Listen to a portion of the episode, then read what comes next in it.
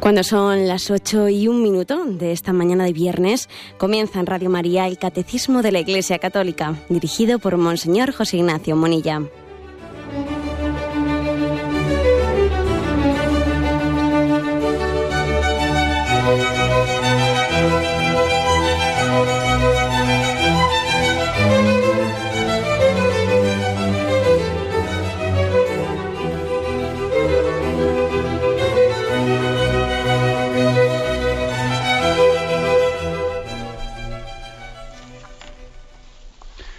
Cordial saludo a todos los oyentes de Radio María.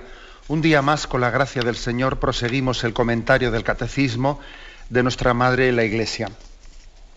Y hoy es un día especial porque ya hemos eh, asumido la costumbre, el hábito de que cuando terminamos un capítulo solemos dedicar un programa especial a las llamadas de los oyentes. En concreto, el capítulo que hemos terminado es el octavo mandamiento.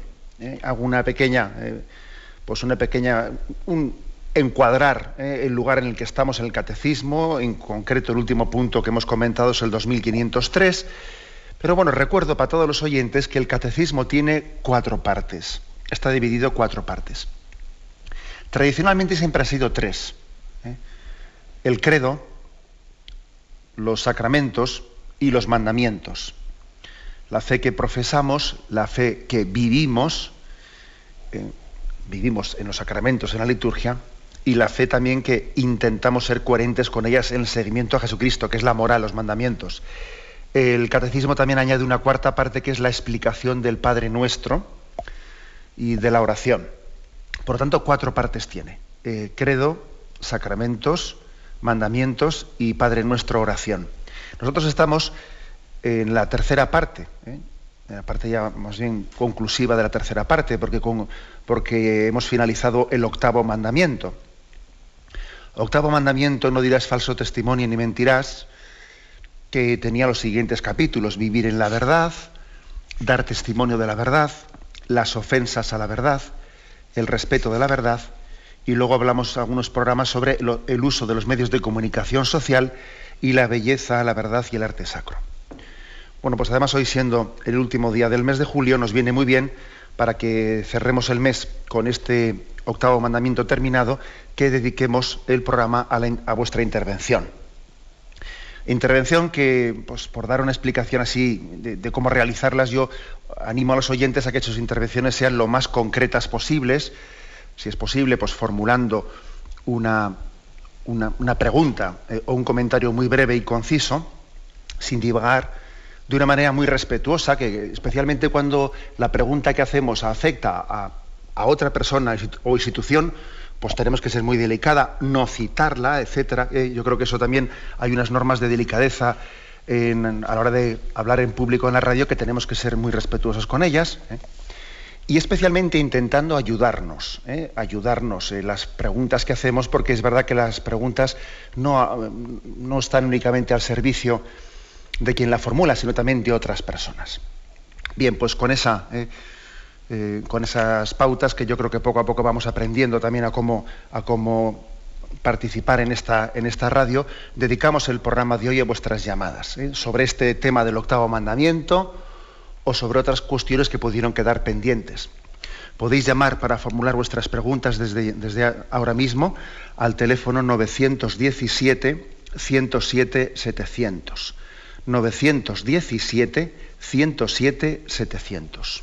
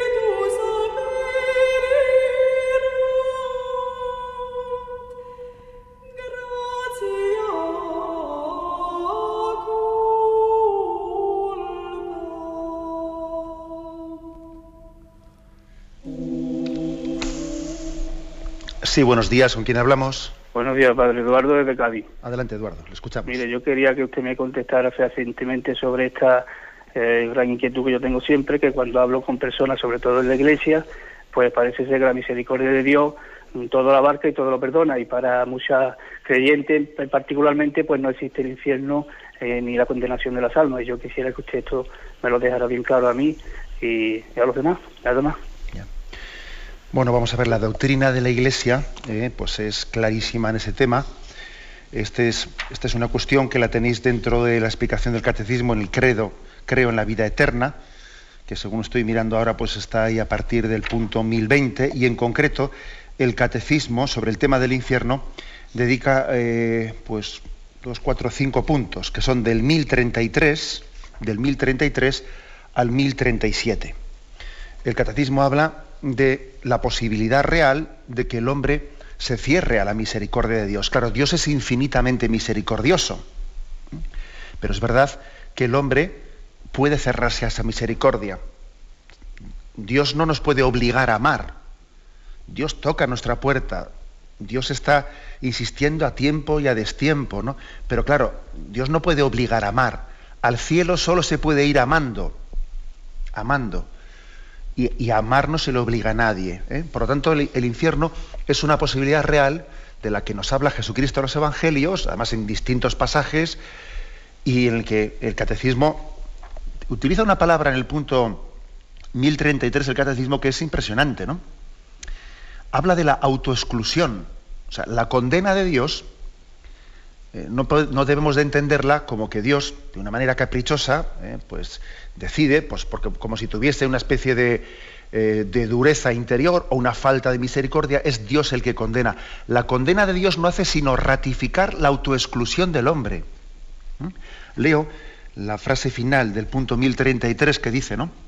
Morir en pecado mortal sin estar arrepentido ni acoger el amor misericordioso de Dios, significa permanecer separado de Él para siempre, por nuestra propia y libre elección.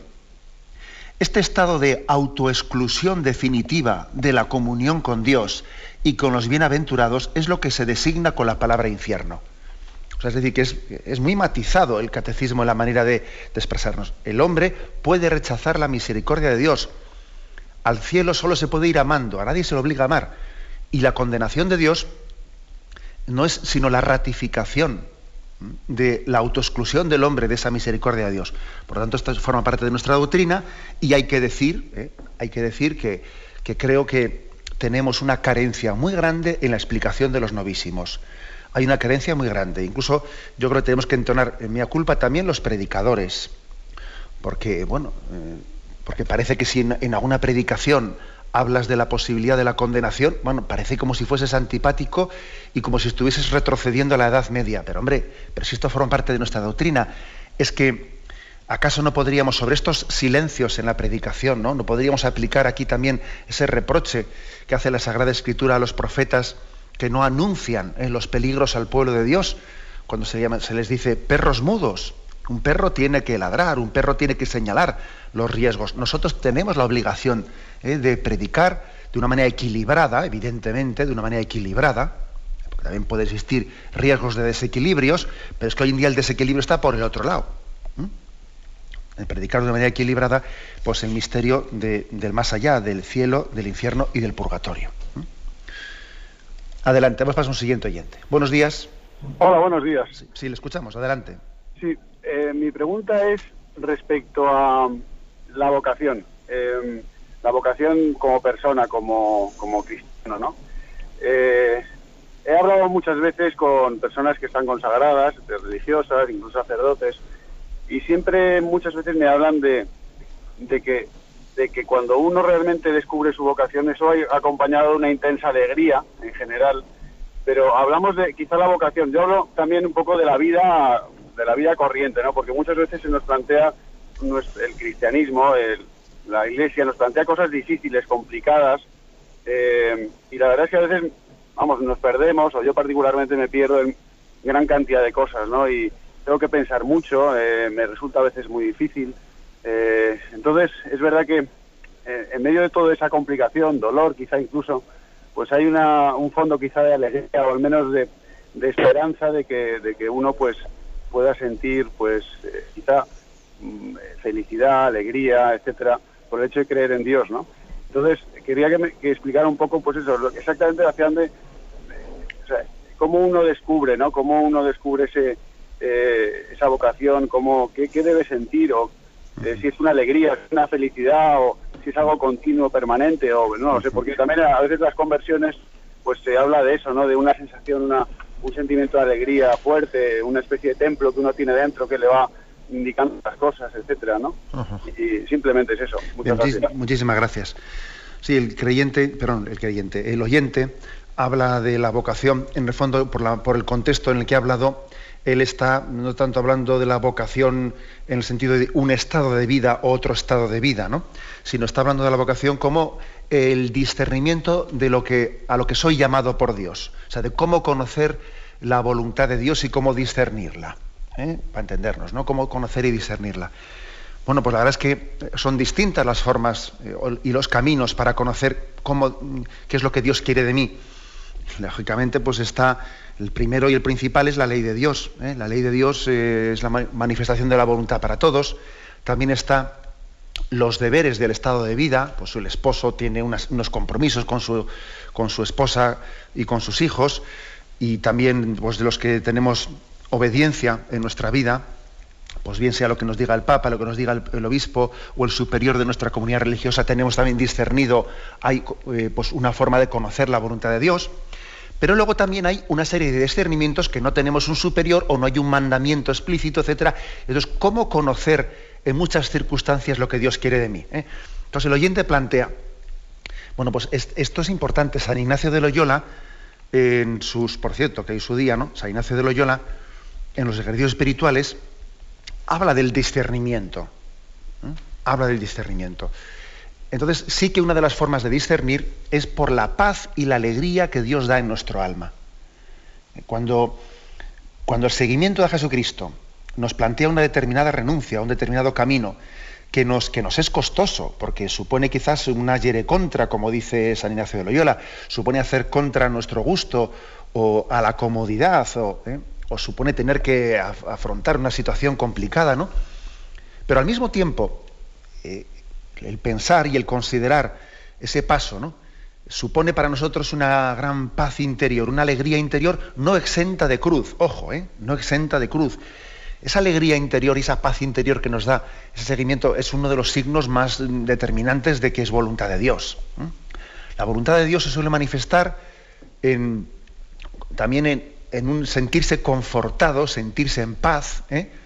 en, ese, eh, en eso que estamos discerniendo y en eso que hemos sido inspirados para realizar. Como digo, eso no quiere decir que no me cueste, no quiere decir que también eh, pues, suponga tener que violentarme, pero uno, se, uno perfectamente puede compaginar el tener paz interior con el, con el haber tomado una opción que en un momento determinado le es costosa, pero sabe que está haciendo lo que tiene que hacer y así discierne la voluntad de Dios. Es como un signo, es como si Dios nos diese en ese momento del discernimiento un sello. Mira, eh, este es el camino que yo quiero y te doy mi consolación.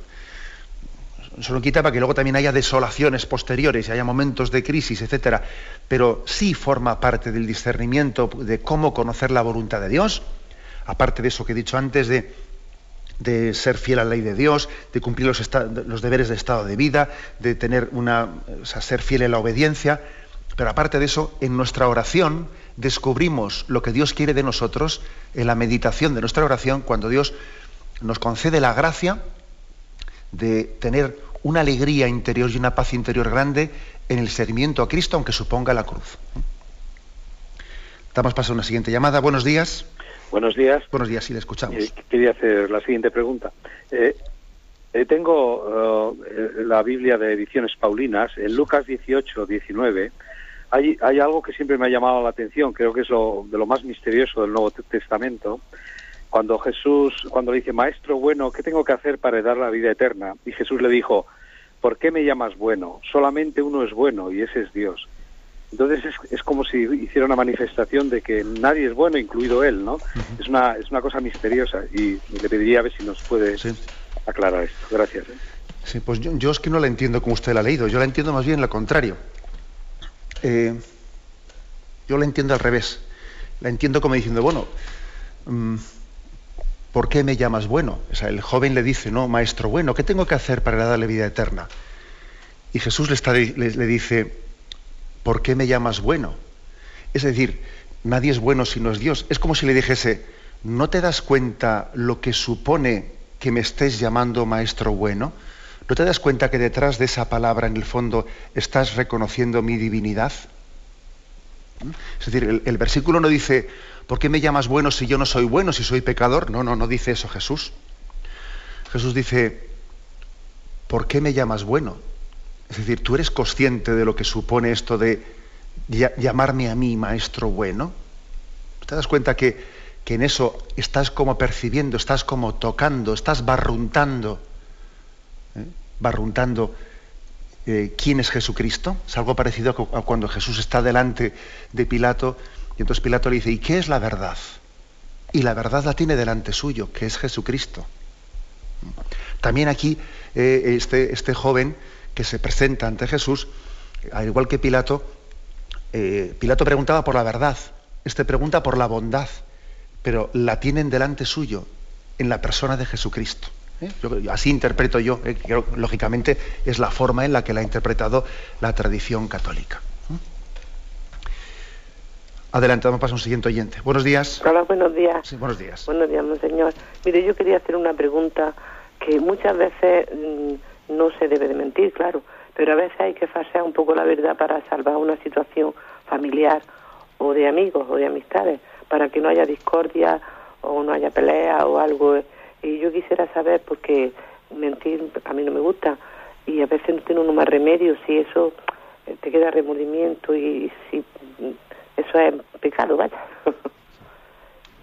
Mire, vamos a ver, pues la verdad es que esa pregunta, esa pregunta, a mí lo que me extraña es que no haya surgido hasta ahora esta pregunta a lo largo de la explicación del octavo mandamiento. Yo estaba diciendo, qué raro que, que esa pregunta no haya surgido, ¿no? Vamos a ver, creo que evidentemente sí hay muchas situaciones en las que es complicado, es difícil, ¿eh?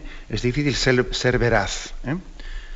porque se nos puede poner difícil eh, una situación, esto me complica la vida, la existencia, si digo esto se monta aquí un follón, a ver cómo soy discreto y lo oculto, etc. Bueno, hay que decir una cosa, ¿no? Y es que nosotros tenemos no solo derecho, sino a veces deber de hacer una restricción de conciencia, ¿no? Una restricción de conciencia que es, bueno, yo no tengo por qué decirlo todo, ¿eh? porque no es prudente que lo diga, etc. La clave está, también hace falta una cierta, pues yo diría, eh, frescura, agilidad, un juego de cintura, como se dice popularmente, no tener un poco de juego de cintura para ver cómo soy capaz de, mm, de hacer esa restricción de conciencia sin mentir explícitamente. ¿eh? Pues echando un capote, como se dice, ¿no? Echando un capote para que la conversación vaya por otro lado o diciéndole, mira, pues ahora mismo, eh, no, pues a veces también uno puede recurrir a una restricción que digamos, mira, ahora mismo no lo recuerdo o, lo que sea. Que yo creo que también decir, por ejemplo, ahora mismo no lo recuerdo, entra en el concepto de restricción de conciencia. ¿Mm? Mira, ahora mismo no recuerdo eso. Tú sabes que esa persona está preguntando lo que no es prudente que pregunte y no es conveniente ni tiene derecho a saber. Recurrir a un término, ¿eh? a un término de este, de este género podríamos calificarlo como de restricción de conciencia y no sería un pecado contra la veracidad. ¿eh? Ahora bien, lo que hay que intentar es no justificarnos con el término de mentira piadosa, que ese es un término pues, que, al que recurrimos fácilmente, pero ponerle de adjetivo piadoso a la mentira, pues es que es algo eh, que no podemos, ¿eh? no podemos justificar nunca. No lo podemos justificar entonces huyamos de las mentiras piadosas y pidamos la gracia y pidamos el, don del Espíritu para saber tener una restricción de conciencia, cambiar de orientación una conversación cuando vemos que no es prudente. ¿eh? Adelante, damos paso a un siguiente oyente. Hola, buenos días. Buenos días, sí, le escuchamos. Sí, mire, yo, soy Juan de Sevilla, sí. Mire, pues era para hablar un poco de esto de, esto de la fantasía infantil y la, y, la, y la inocencia, cuando se dice que que los reyes magos vienen a casa y después los reyes son, son los padres o familiares. Entonces yo, yo cuando era pequeño, a mí me, hacían pensar, me hacían pensar que venía alguien a casa a traerme a traerme regalos y eso. Entonces, era un poco también eh, el juego o la, o la, la pedagogía, como, como también eso puede ser un poco, no sé, una, un inocente un inocente engaño, ¿no? Pero, pero está ahí, no es el tema ese. Como, gracias. Sí, bueno, de acuerdo. Yo, yo también pondría este caso concreto como un ejemplo de lo que puede ser eh, materialmente hablando una mentira, pero bueno, formalmente hablando no lo es, ¿no? No lo es, hombre, ¿por qué? Primero, porque no tiene una intención eh, de engañar, sino tiene, tiene, está encuadrado pues, en, una, en una pedagogía hacia los niños que les va a ser descubierta en cuanto que pasen unos años de inocencia.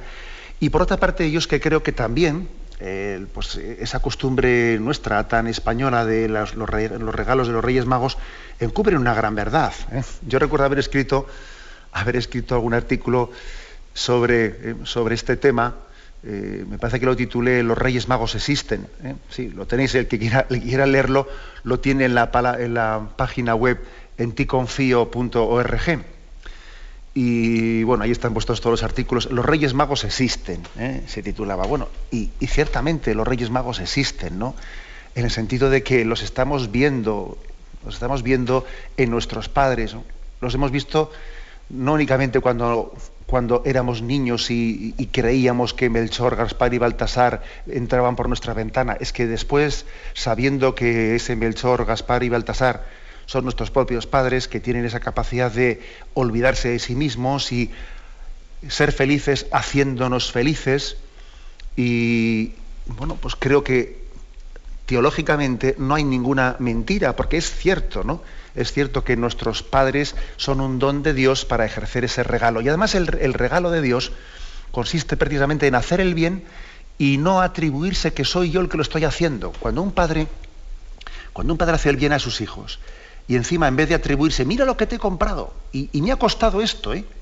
No, encima se oculta y parece que el bien lo ha hecho alguien que entra por la ventana, como si no hubiese sido él, ¿no? Y él oculta el, su protagonismo en el bien. En el fondo está poniendo en práctica todo, todo un mensaje cristiano de hacer el bien y ocultarse y no ser protagonista de él, ¿no? Bueno, quiero decir en concreto que estamos hablando de una costumbre eh, que, tiene unas raíces también de, espiritualidad cristiana, católica, y que aunque materialmente hablando suponga una, entre comillas, ¿no? mentira para un niño, yo no la calificaría como moralmente de mentira para nada. ¿eh? O sea que también hay que tener un contexto en las cosas.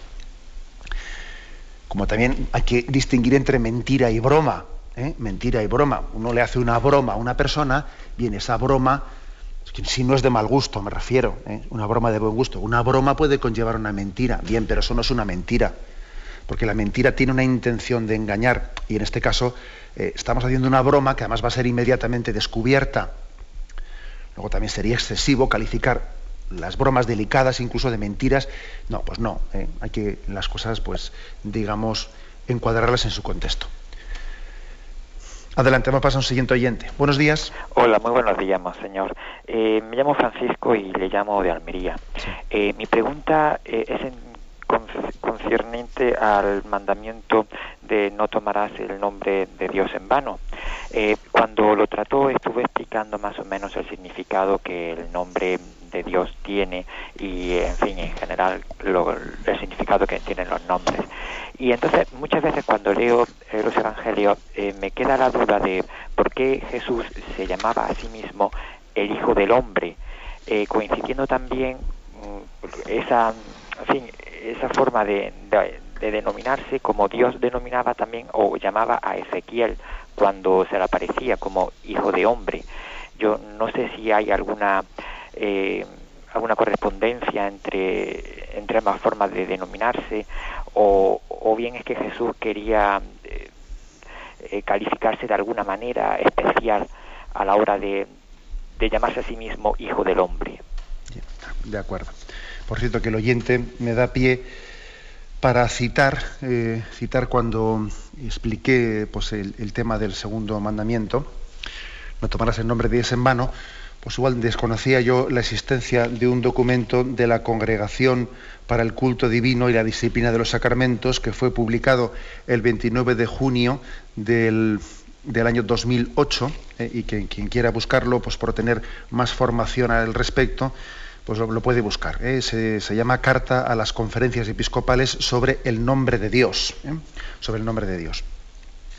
Y es del año 2008, como digo, 29 ¿eh? de junio de 2008. Bien, pero bueno, hecha esta, esta concreción, entre los muchos, hay que decir una cosa, que los nombres de Dios hay que complementarlos todos en la Biblia aparecen distintas formas de designar y también Jesucristo es designado como Kyrios, como Señor, eh, como el Hijo, eh, etc. Y hay que sumar todos esos nombres para conocer eh, quién es Dios, quién es Dios Padre, quién es, quién es el Hijo, quién es Jesucristo. Vaya por delante. Ahora, la expresión Hijo del Hombre es una expresión veterotestamentaria, o sea, del Antiguo Testamento, y hay que decir que eh, la expresión hijo del hombre nosotros quizás la podríamos interpretar como un nombre no divino, ¿eh? no divino, humano. Pero no es así, porque en el Antiguo Testamento, en las imágenes del Hijo del Hombre, viene de lo alto, viene del cielo el Hijo del Hombre y vendrá en un carro de fuego, etc. Es decir, en contra de lo que nosotros suponemos, la expresión Hijo del Hombre no es una imagen de, mm, no, divina, ¿eh? sino que es una imagen de Dios que viene de lo alto, pero bajo una forma humana, bajo una forma humana. ¿eh? Y aplicado ¿no? a lo que ha sido después el culmen de la revelación en Jesucristo, pues e inevitablemente nosotros entendemos también que ahí está, se está un poco prefigurando, y los santos padres, más de uno así también lo interpretaban en esa figura del Hijo del Hombre, se está como prefigurando la imagen de la encarnación. ¿Mm? O sea, que tiene, que tiene también nuestra condición humana al mismo tiempo que nace de lo alto.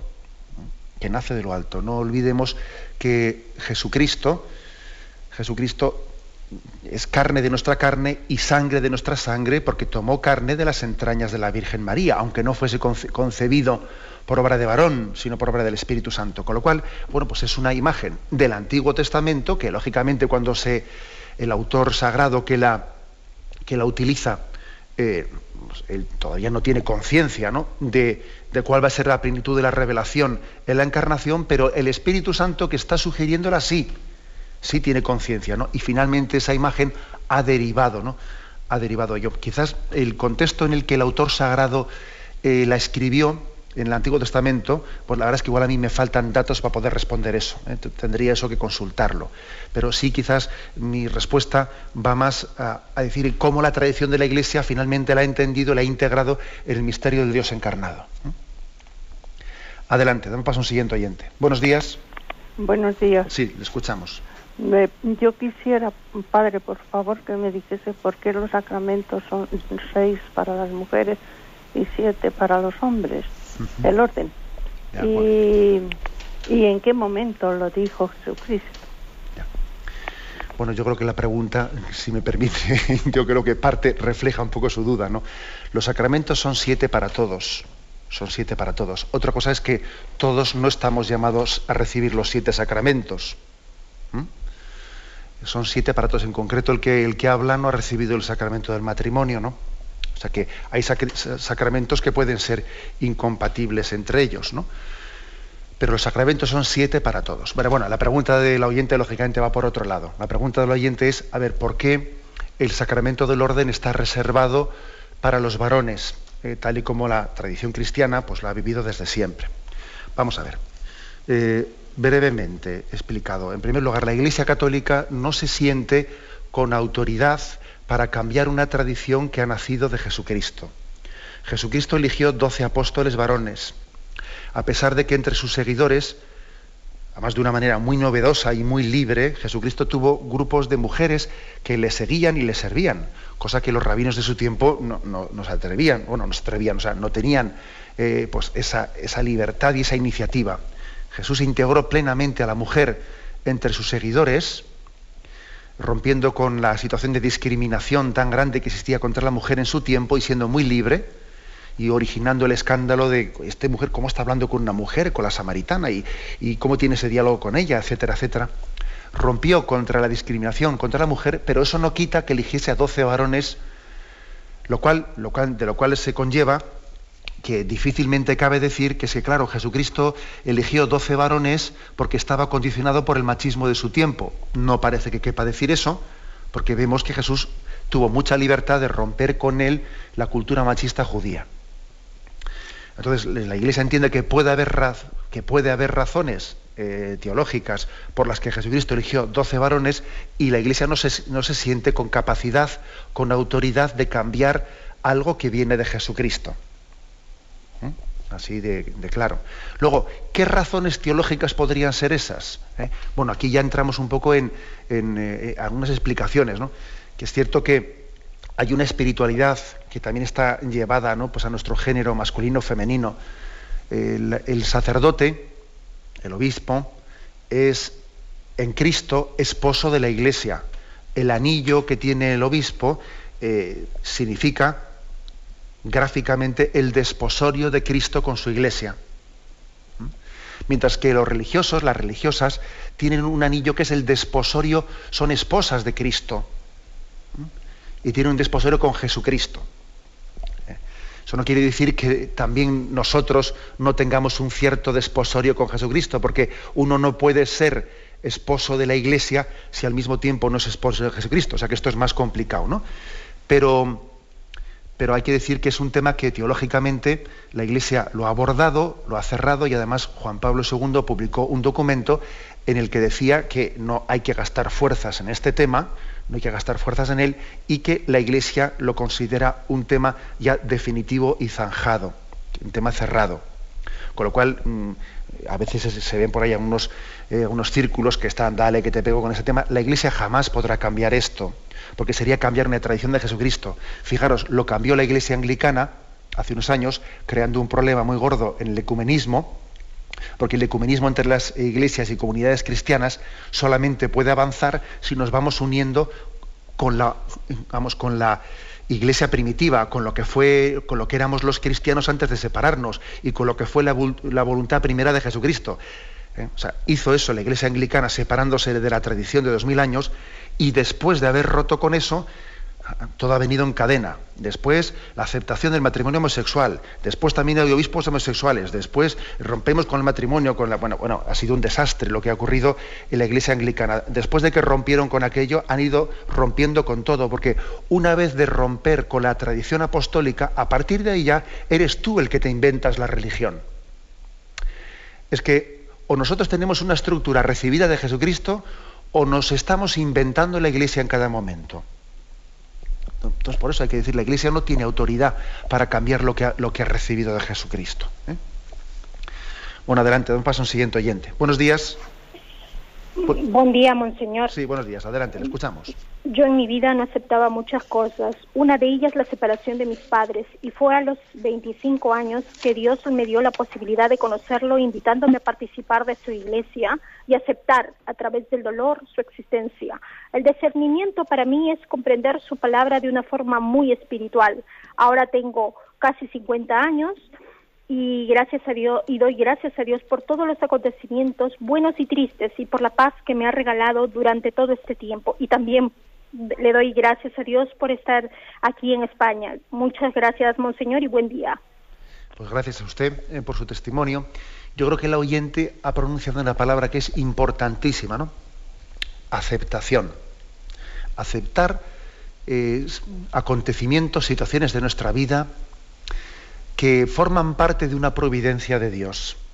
Y entonces cuando, cuando creemos en que Dios conduce la historia de nuestra vida, incluso, incluso la continúa conduciendo a pesar de nuestros pecados y no nos abandona porque hayamos roto eh, su, ley, sino que Él continúa providencialmente cuidándonos, pues la verdad es que mm, es, eh, es maravilloso comprobar con que uno al final puede decir, Señor, la historia de mi vida la acepto. Todo resulta para bien en aquellos que aman a Dios. Lo acepto y lo ofrezco. Las dos cosas, ¿eh? Lo acepto y lo ofrezco. Señor, te ofrezco este dolor, te ofrezco esta espina.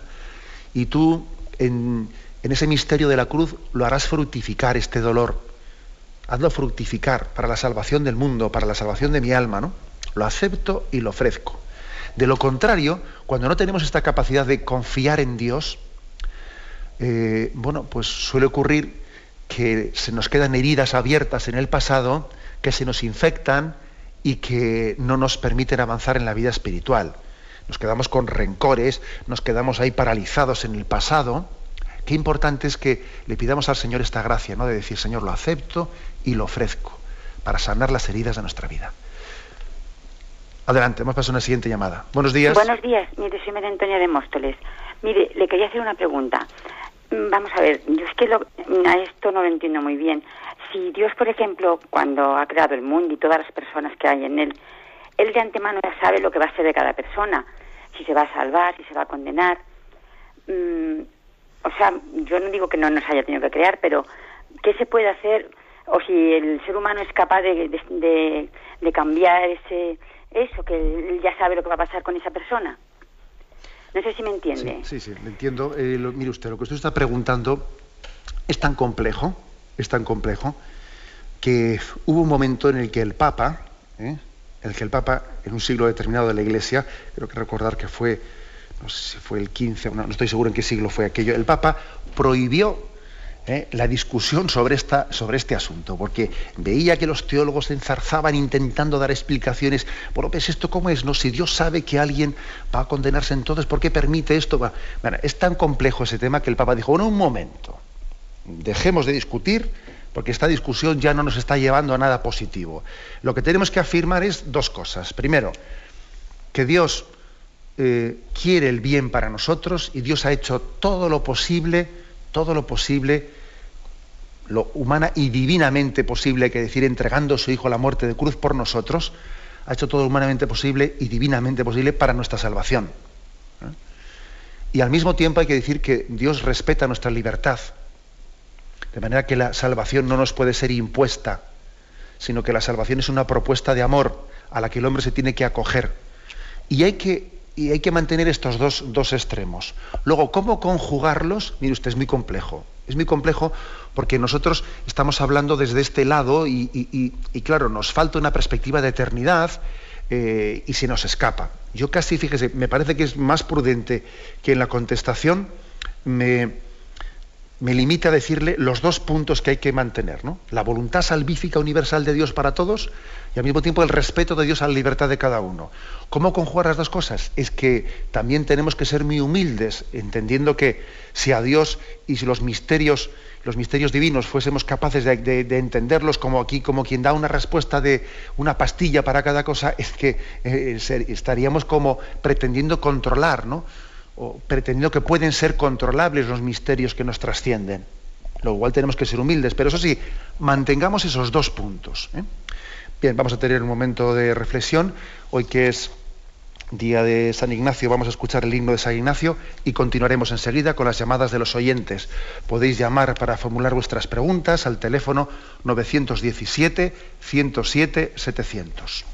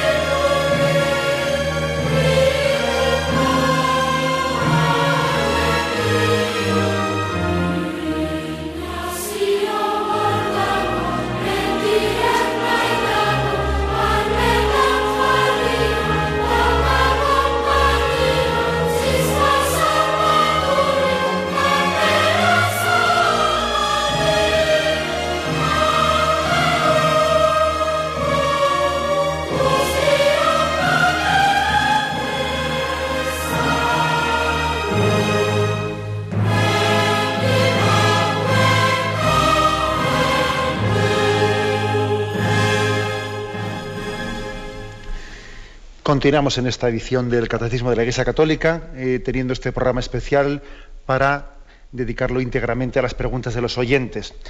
Digo que en, la intervención anterior que había hecho eh, he hablado de que hubo un siglo, eh, un momento histórico determinado en el que tuvo lugar esa polémica sobre cómo conjugar pues el conocimiento de Dios, Dios conoce pasado, presente y futuro, al mismo tiempo con el respeto de nuestra libertad y Dios quiere que todos los hombres se salven y también al mismo tiempo respeta el que el hombre rechace su gracia, aquella fue la que se llamó una polémica de auxilis, ¿eh? especialmente entre dominicos y jesuitas, que fue muy complicada, del siglo XVI-XVII. ¿eh?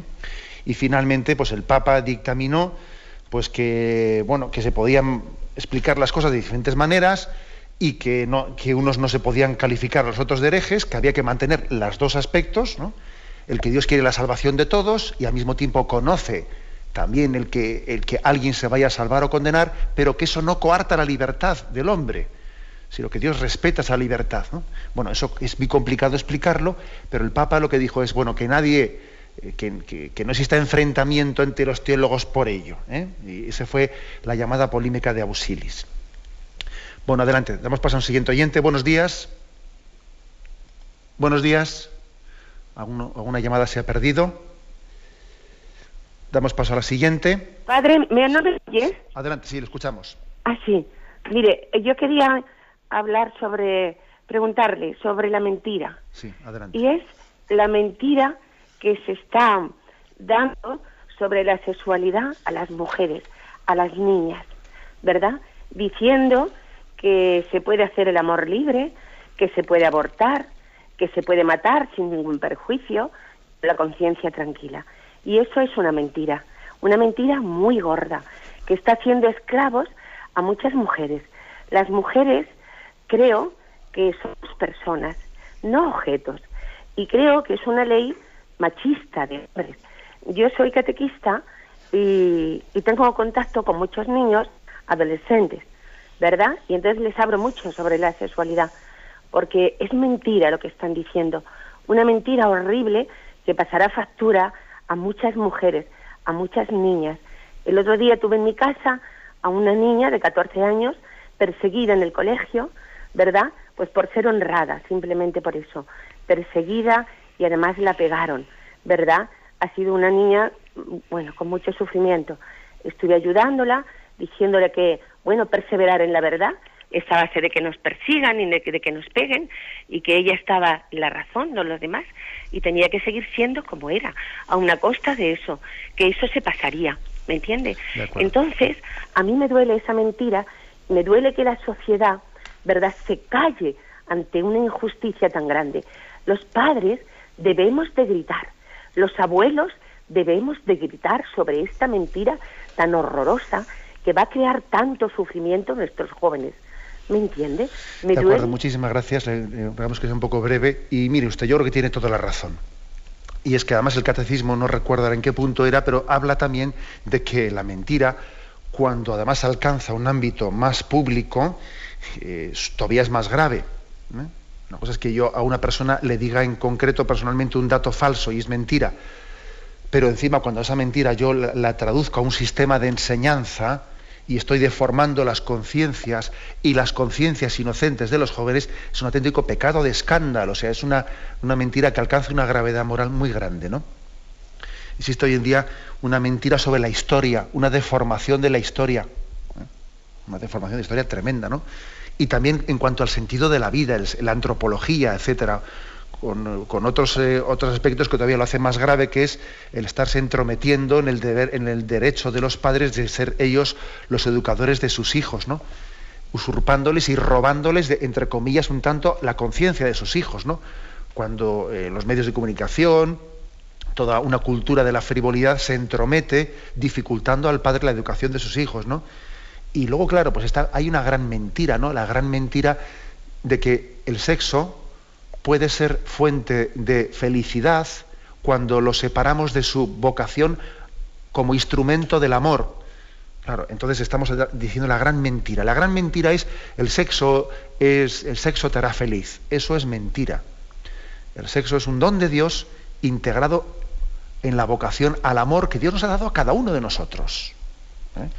Entonces yo creo que el oyente tiene razón.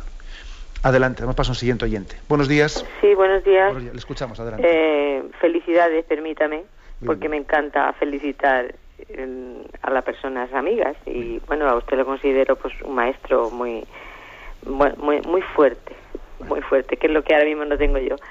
Eh, entonces, no sé, que mire, primero quería comentarte, eh, esta semana que viene hay un retiro en Soria del padre, no sé si lo voy a pronunciar bien, James Manhackal o algo así.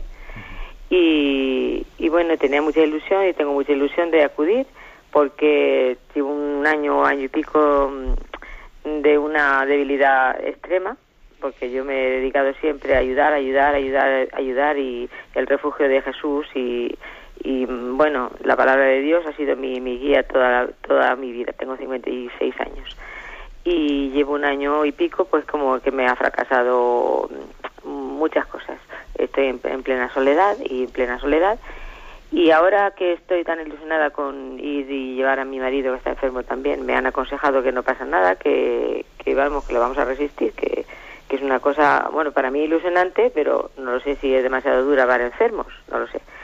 Era, no sé, como refugiarme en usted, a ver si me daba una luz para coger una fuerza y seguir caminando en la vida porque mi mayor ilusión mm, es la palabra de Dios, los mandatos de Dios, y como el mundo ahora parece que esto no sirve para, para mm, vivir, esto a mí ahora como que no me sirve todo lo que me prepara en la vida.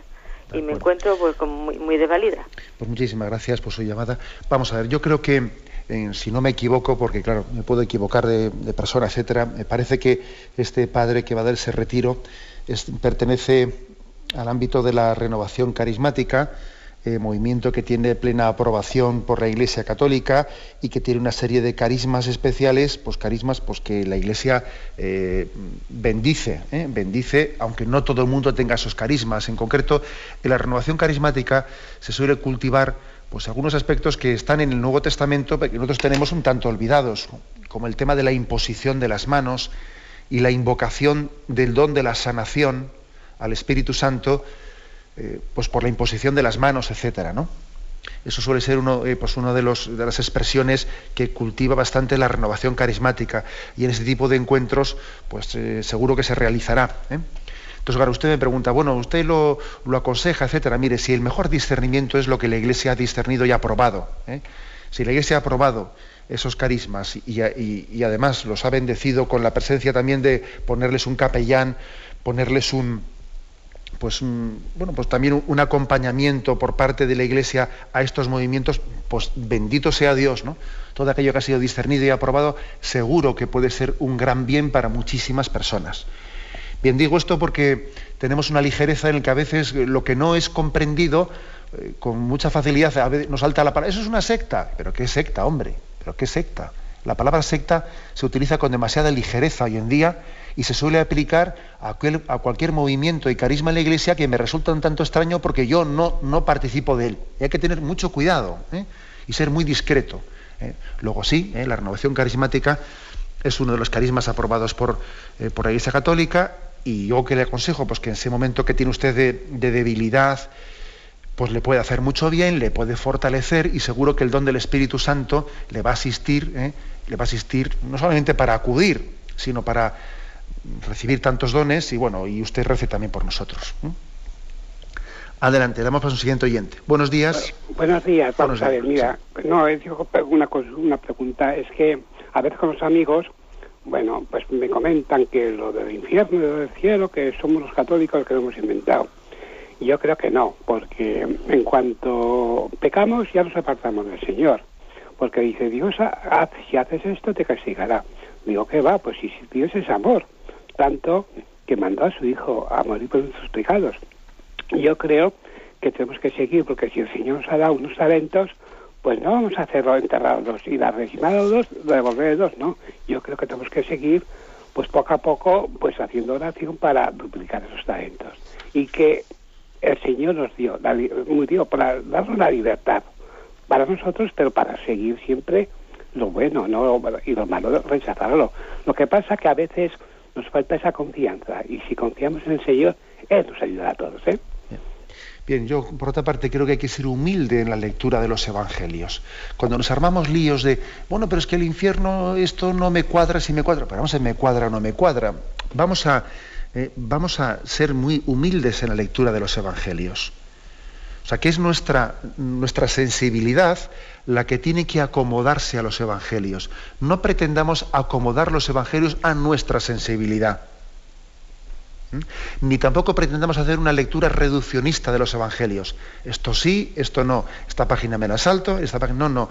Eh, es importante hacer una lectura íntegra de los evangelios y además, eh, como decía la escuela franciscana, ¿no? Como dice la escuela franciscana, eh, el Evangelio sin glosa, o sea, el Evangelio se entiende por sí mismo.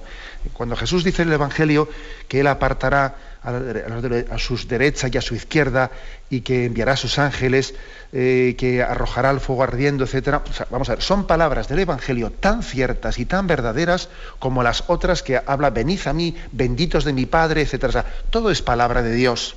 Luego leámoslo humildemente y no nos armamos, no nos armemos un lío de intentar ¿no? filtrar la palabra de Dios para ver qué es aceptable a nuestra ideología. ¿eh? O sea, eso, no, eso no es acoger la palabra de Dios, sino que es juzgarla. Vamos a ver brevemente, vamos a pasar una última llamada. Buenos días.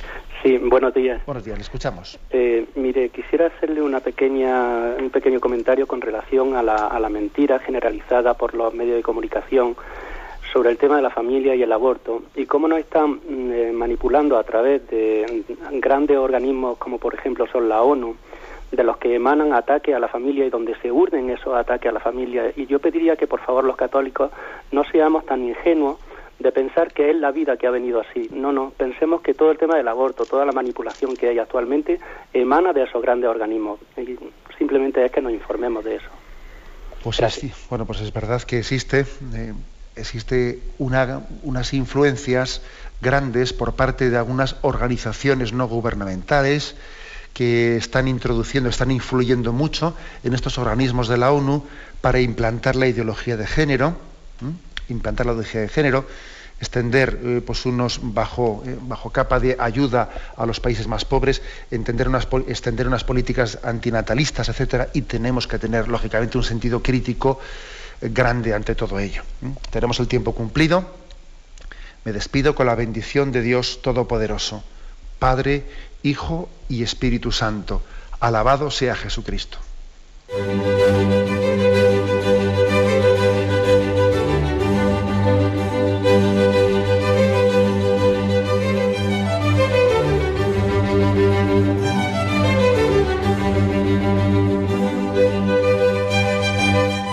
Y hasta aquí, queridos oyentes, el programa Catecismo de la Iglesia Católica, dirigido por el obispo de Palencia, Monseñor José Ignacio Monilla.